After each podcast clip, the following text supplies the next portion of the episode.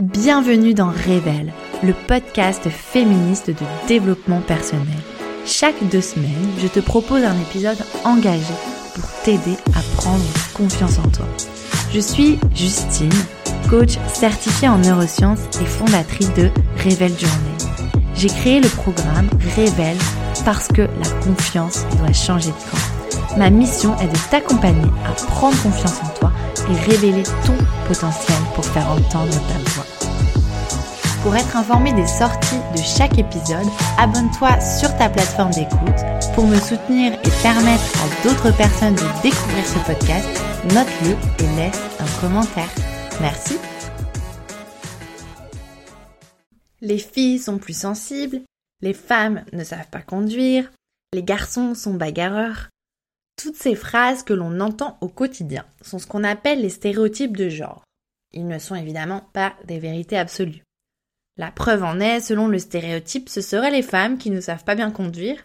Pourtant, selon le bilan annuel de la sécurité routière de 2021, les hommes sont présumés responsables de 84% des accidents mortels et sont malheureusement les victimes de 4 décès sur 5. Alors aujourd'hui, je m'interroge. D'où viennent ces stéréotypes? Pourquoi sont-ils si persistants? En quoi est-ce un problème pour notre société, mais aussi pour nous à titre individuel? Et comment impacte-t-il notre confiance en nous? Je te donne aussi mes conseils pour s'en libérer, pour enfin oser s'affirmer. Interrogeons-nous d'abord sur ce qu'est un stéréotype.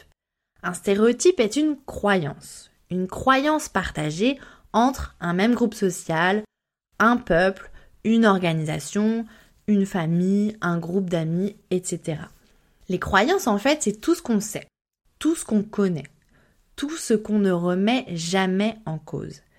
C'est tout ce qu'on nous a enseigné, inculqué, ce qu'on nous a dit depuis l'enfance. Les croyances sont ancrées en nous sans même qu'on en ait conscience.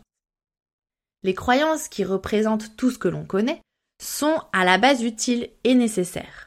En fait, notre cerveau en a même besoin pour être capable d'analyser notre environnement et réagir suffisamment rapidement.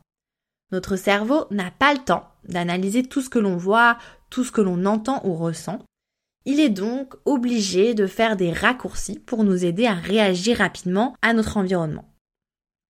Donc si j'illustre cela avec un exemple hyper, hyper concret, tu arrives dans un environnement nouveau et tu vois un objet qui a quatre pieds, une surface plane et un dossier tu reconnais tout de suite que c'est une chaise et que tu peux directement t'asseoir dessus. Tu n'as pas été obligé d'analyser la chose, de compter les pieds, de toucher la surface, etc. Tu as tout de suite déduit que tu pouvais t'asseoir dessus, tu connais cet objet grâce à tes anciennes expériences. Les croyances et les stéréotypes vont donc se créer automatiquement dès la naissance. Ce sont des raccourcis pour nous aider à analyser notre environnement. On va par exemple pour protéger un enfant lui dire que le feu c'est dangereux, ça brûle, c'est un danger. Dans sa tête, il assimile feu égale danger. De la même manière, l'enfant euh, va donc par exemple très vite comprendre que rose égale fille, euh, jupe égale fille, mais foot euh, c'est pour les garçons. Les croyances existent donc car on en a besoin pour évoluer et comprendre le monde qui nous entoure. Le problème est que ces croyances peuvent être négatives et entraîner des erreurs de jugement. Elles vont avoir un impact sur notre comportement. Si par exemple tu as été élevé dans une famille où on t'a dit euh, nous on est tous nuls en langue, on est tous nuls en anglais. Ou alors euh, nous on est tous des scientifiques. Donc l'a priori que tu as déjà sur ta capacité à réussir ou non dans ce domaine va impacter dès le début tes chances de réussite dans cet apprentissage. Si tu prends euh, ton premier cours d'anglais en te disant euh, je pars avec un handicap car je suis nul en langue ou euh, c'est mon domaine, je vais exceller, eh bien dans le premier cas, tu penses que c'est foutu d'avance alors que dans l'autre, tu vas tout donner pour réussir. Donc avec les mêmes capacités, le cours ne va pas du tout se dérouler de la même manière. Nos préjugés impactent donc notre comportement. Avec les stéréotypes de genre, c'est exactement la même chose. La définition d'un stéréotype de genre, c'est une opinion généralisée ou une idée préconçue, donc un ensemble de croyances partagées concernant les attributs et caractéristiques que devrait posséder un homme ou une femme ou les rôles que chacun ou chacune devrait remplir. Ces stéréotypes de genre, on les assimile aussi dès notre enfance. En tant que fille, par exemple, tu as été encouragée à plus verbaliser tes émotions, à ne pas faire trop de bruit, à te tenir sage, à faire plus attention à ton image, à choisir un métier qui facilitera une vie de famille et donc moins rémunérateur. Et en tant que garçon, tu es poussé à faire plus d'activités physiques, de compétition, à prendre des risques. Tu es moins réprimandé quand tu exprimes ta colère ou ton excitation.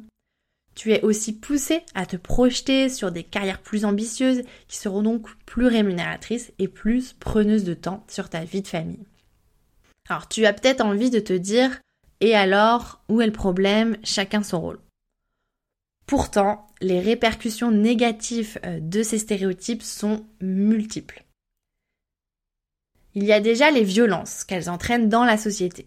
Les hommes qu'on a encouragés en tant que garçons à prendre plus de risques ou à manifester leur agressivité vont être plus souvent victimes de bagarres ou auteurs d'agressions et d'accidents de la route. Ils sont, comme je le disais, responsables de 84% des accidents de la route. Les garçons sont aussi plus sujets au décrochage scolaire et aux addictions à l'alcool ou aux drogues. Les femmes, à l'inverse, seront donc les victimes de violences, harcèlements, agressions et féminicides. Et à titre individuel, les répercussions sont également énormes. Les rôles et les comportements dans lesquels nous sommes enfermés nous empêchent d'être pleinement nous-mêmes. Dès son plus jeune âge, même s'il en a envie, un garçon va comprendre qu'il ne peut pas faire de la danse alors que ça pourrait être sa passion car il va subir des moqueries. Et une fille euh, ne va pas se projeter sur des rôles de leadership ou des carrières ambitieuses qu'elle pourrait adorer, car on ne lui en donne pas l'opportunité de s'y projeter. Donc cette vision binaire de la société est aussi problématique pour toutes les personnes intersexuées qui ne rentrent pas dans le moule euh, que leur genre leur oblige de rentrer ou euh, dans une orientation sexuelle hétérosexuelle qui serait la norme. Alors je pense que de manière générale, on a de plus en plus conscience de ces stéréotypes et que l'on sait qu'ils ne représentent pas la réalité. Mais alors pourquoi sont-ils si résistants en nous et dans la société? Les neurosciences nous donnent une partie de la réponse. Il y a un processus naturel mis en place par notre cerveau qui s'appelle les biais cognitifs. Notre cerveau a cette tendance à ne retenir que les éléments qui vont confirmer les croyances que l'on a déjà sur nous-mêmes. Cela va donc renforcer ces croyances. C'est naturel. En fait, notre cerveau veut que l'on se sente bien, il veut nous protéger, il va donc vouloir nous rassurer sur nos croyances existantes. On va donc retenir plus facilement les éléments qui vont confirmer les stéréotypes. Si tu penses par exemple que tu n'es pas doué en expression orale, tu ne vas retenir que les exemples qui confirme cette croyance. Les moments où tu as bégayé, les moments où tu n'as pas osé prendre la parole, etc. Au lieu peut-être de te concentrer sur les progrès que tu as faits, les moments où tu as réussi à être captivante, etc. Les stéréotypes sont également persistants à cause d'un certain conformisme. C'est parfois plus facile de rester dans la norme que d'oser s'affirmer et de sortir du lot. Cela demande énormément de courage d'oser se lancer dans un métier, dans un secteur d'activité où l'on n'est pas attendu en tant que femme, et ça peut tout à fait se comprendre que l'on n'a pas envie de faire cet effort ou s'ajouter des difficultés supplémentaires. Alors comment sortir de ces stéréotypes? Comment se défaire de ces croyances qui nous limitent? La première clé est de prendre conscience de ces croyances qui nous limitent, y être attentive. C'est s'écouter et oser se remettre en question. Quand tu te dis que tu n'es pas capable de faire quelque chose, que tu es nul dans un domaine, que ce sport ou métier ou telle chose n'est pas pour toi, demande-toi, pourquoi est-ce que tu penses cela? D'où vient cette croyance? Est-ce vraiment la réalité? Sortir des stéréotypes, c'est déceler et éviter de reproduire les clichés de genre.